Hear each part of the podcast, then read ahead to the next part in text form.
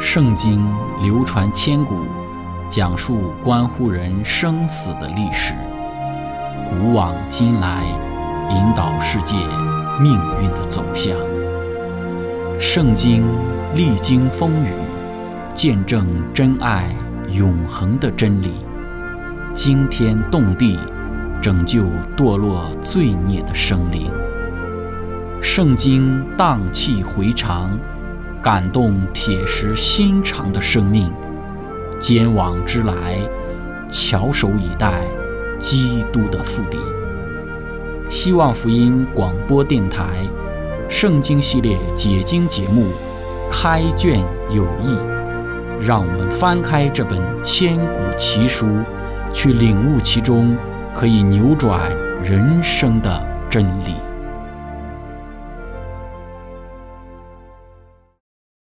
亲爱的听众朋友，平安！欢迎您收听《圣经解经》节目《开卷有益》，我是您的朋友志成。今天我们要学习的圣经经文是在《创世纪》的第十章六到第七节。经上记着说：“韩的儿子是古时、麦西、弗、迦南；古时的儿子是西巴、哈菲拉、撒弗他、拉玛、撒弗提马；拉玛的儿子是示巴、底旦。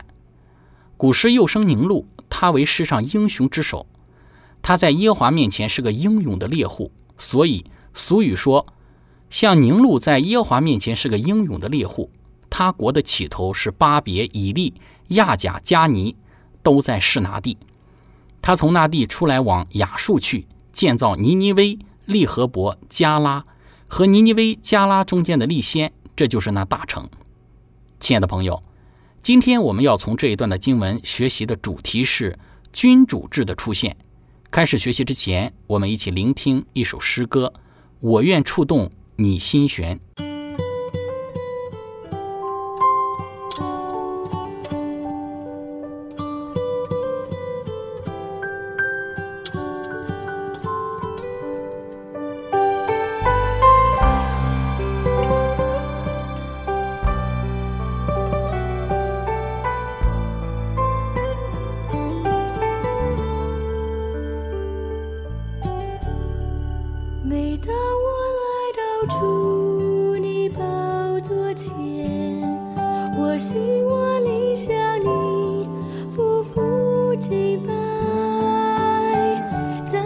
交出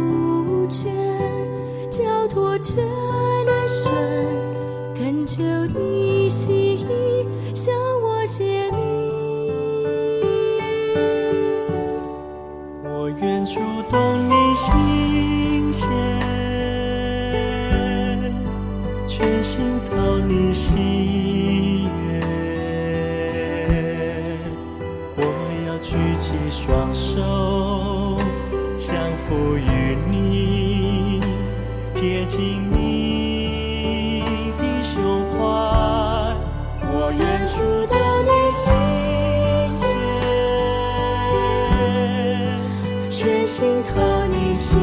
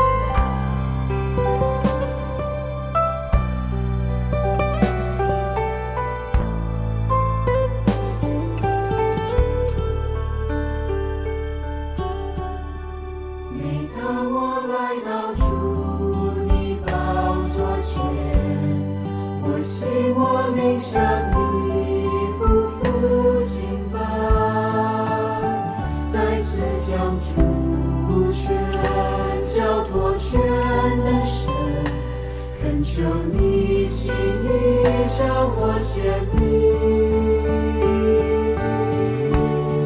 我愿触动你心弦，全心靠你心愿，我要举起双手。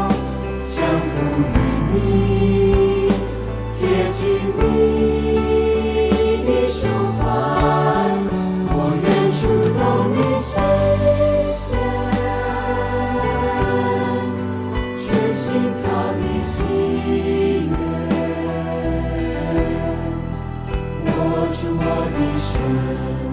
手夺我心意，完全属于你。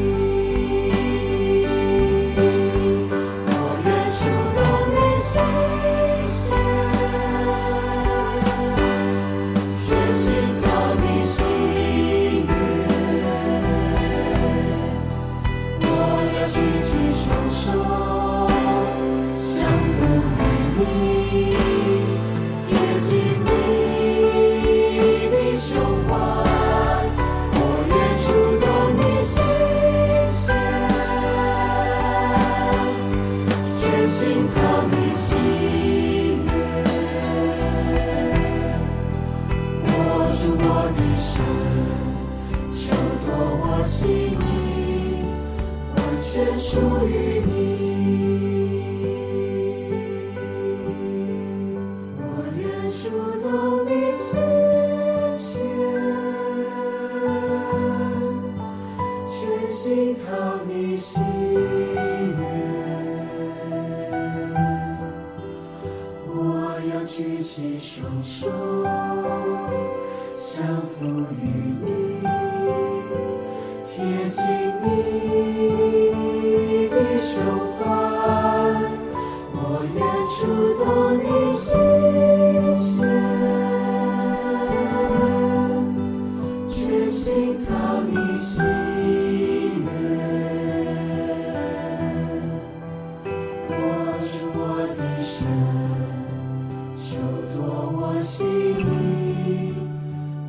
全属于你。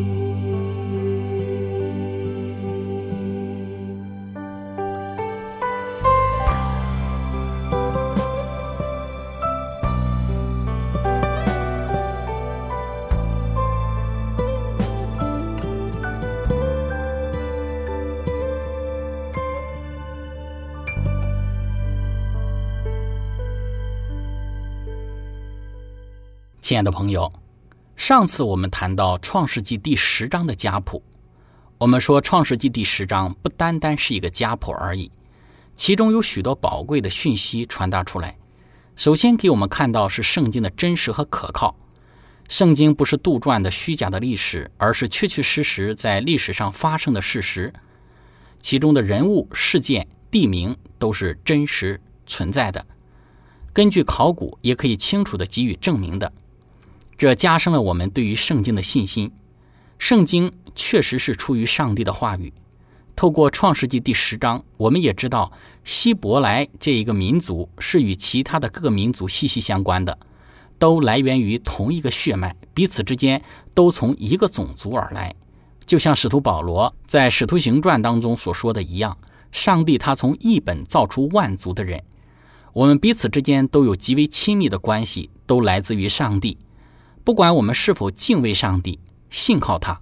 其实我们都是他手所造的，这是不可否认的事实。同时，从创世纪第十章也可以给我们看到，雅弗的七个儿子也交织在人类的历史和发展之中。闪的后代我们比较熟悉，我们知道闪他就是希伯来人的先祖，与以色列人有非常直接的关系。而含的后代我们也不陌生，因为迦南人就是含的后裔。包括埃及人也都是含的后裔。那么，在今天我们所读的经文之中，我们看到其中有一段对于含的后裔比较特殊的一个论述，就是在创世纪十章八到第十二节这个地方，讲到了含的后代之中有一个人名叫宁禄。第十节讲到了宁禄他的国，那这给我们看到君主制度在圣经之中首次的出现，在挪亚大洪水之前的时代当中，似乎并没有对于君主制度这一个概念做出过提及。那么，当洪水过后不久，韩的后裔之中就有了君主制的一个出现。那么，我们需要从圣经的一个角度来看一看，圣经之中最初的几种制度，这几个制度就是我们通俗所讲的神权政治、主长政治以及这一个君主政治。那么，我们依据这个次序，我们首先来谈一谈神权政治。那所谓的神权政治，就是人直接受上帝的管理和统治。这个在旧约之中是非常重要的概念。上帝作为人类的创造主，对于人拥有绝对的权利，人也需要对上帝忠诚。当上帝将人创造安置在伊甸园中，上帝将管理世界的权利赋予给人。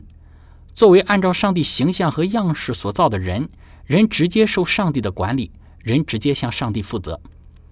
人类在外貌和品格上都富有上帝的形象，人类富有自由的意志、完全的信心和爱的律法，并且带有自我意识、自己的个性。那么，当上帝说“使他们管理”这一句话的时候呢？说明人类与其他受造之物的关系是一种统治关系，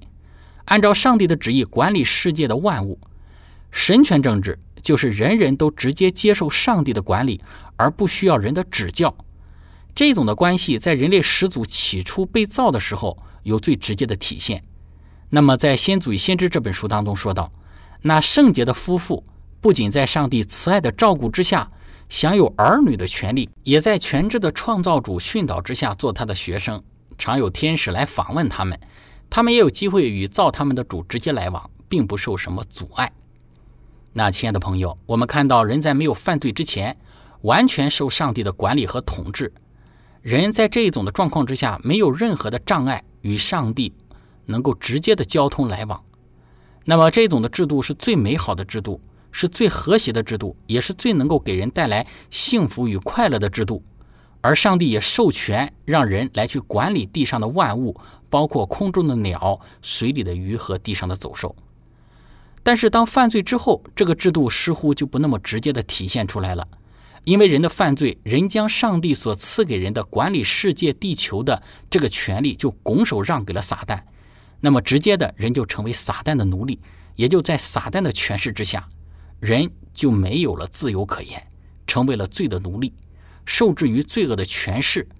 人败坏了，不受上帝的管制了，人的行为思想也不受上帝的约束了，人不喜欢顺服上帝的律法了。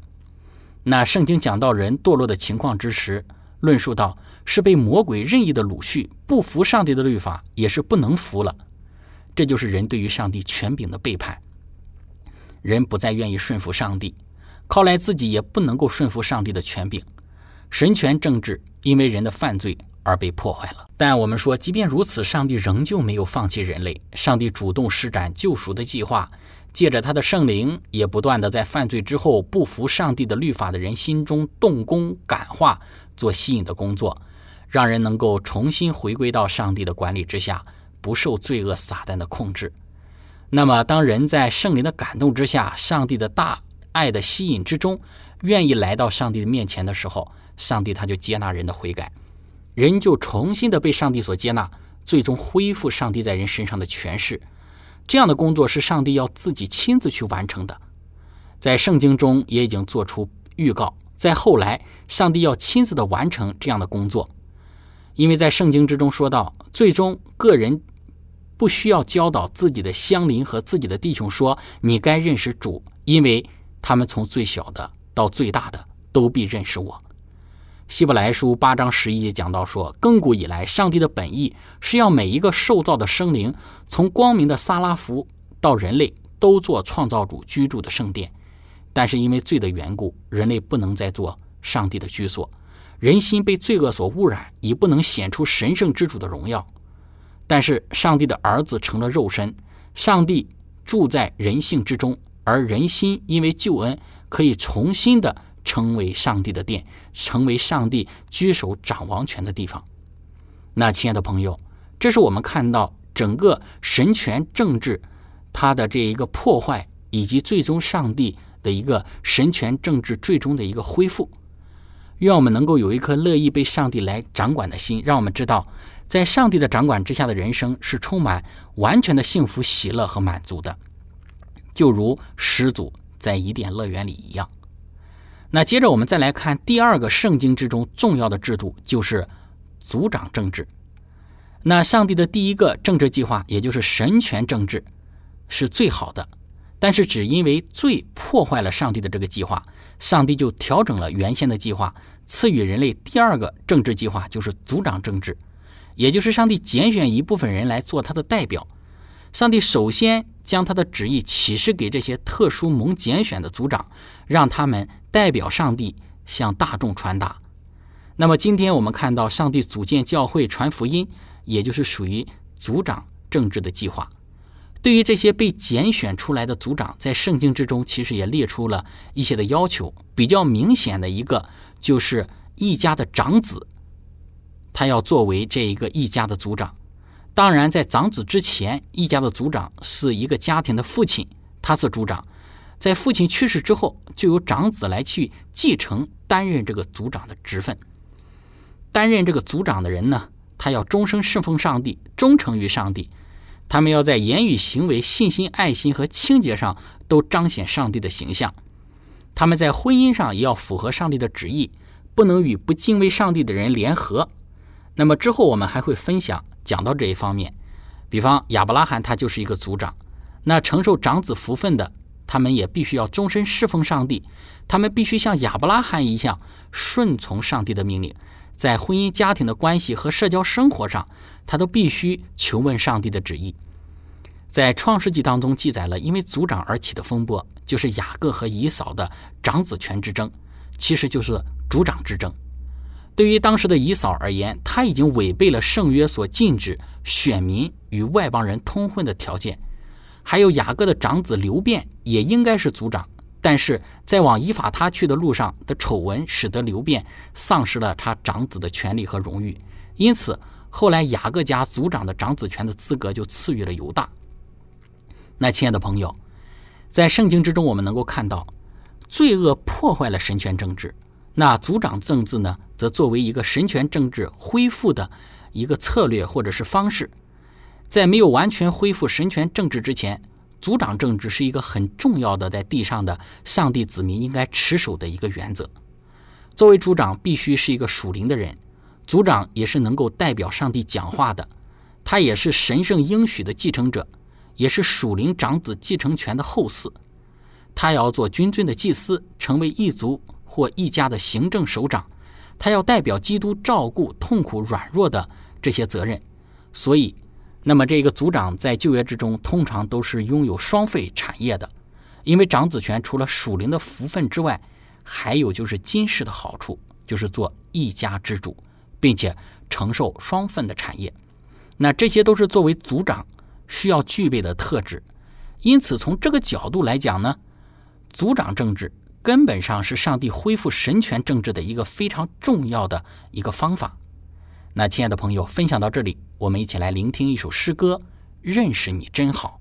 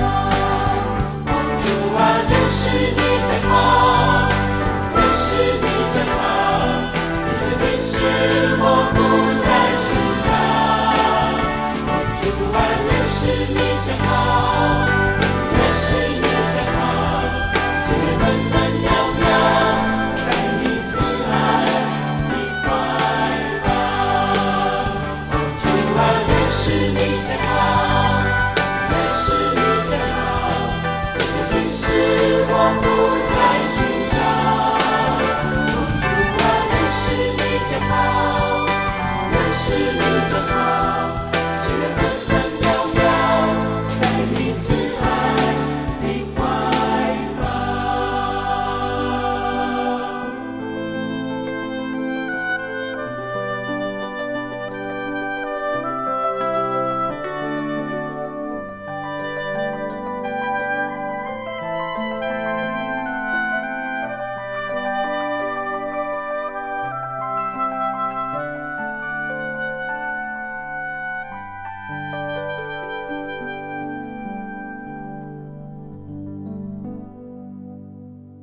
亲爱的朋友，以上我们介绍了两个重要的圣经之中的这个政治制度，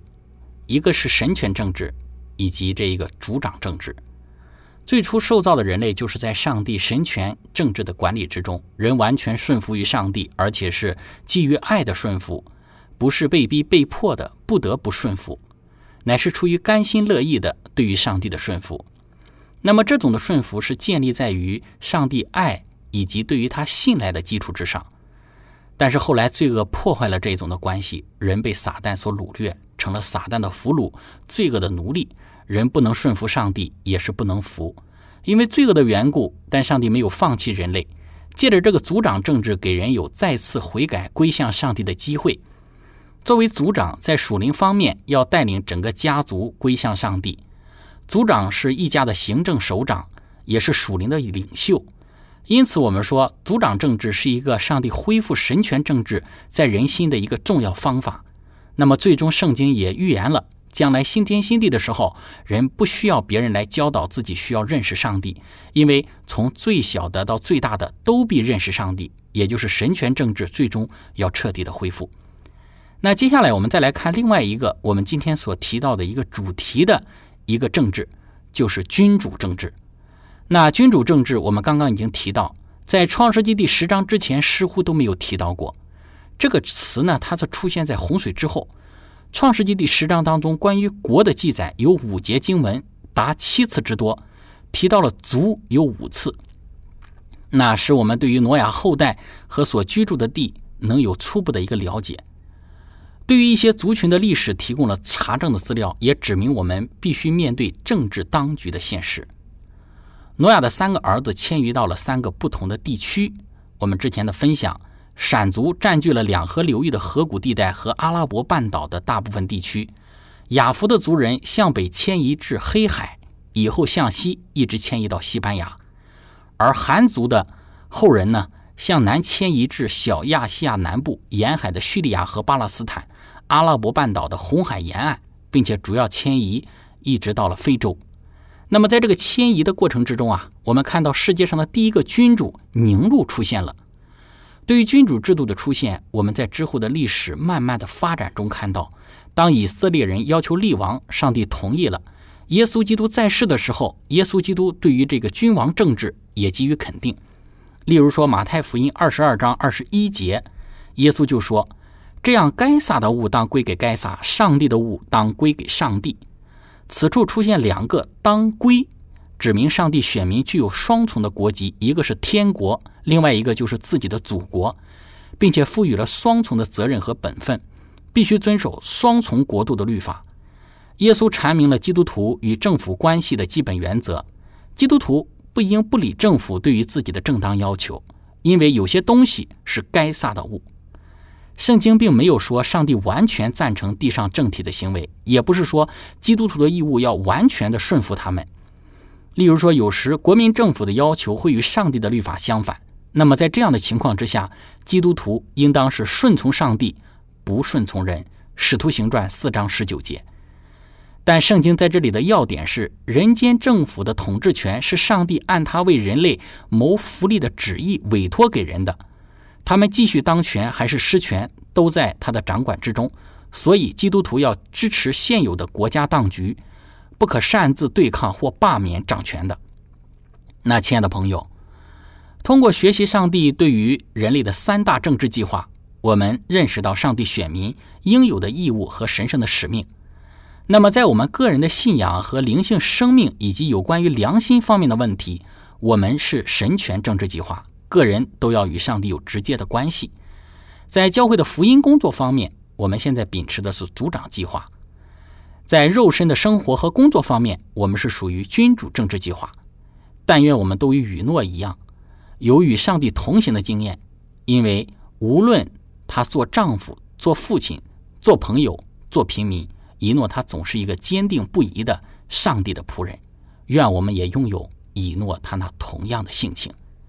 亲爱的朋友，今天我们的分享就到这个地方，谢谢您的聆听和参与。最后，如果您想与我们有更多的互动，您可以写电子邮件给我们，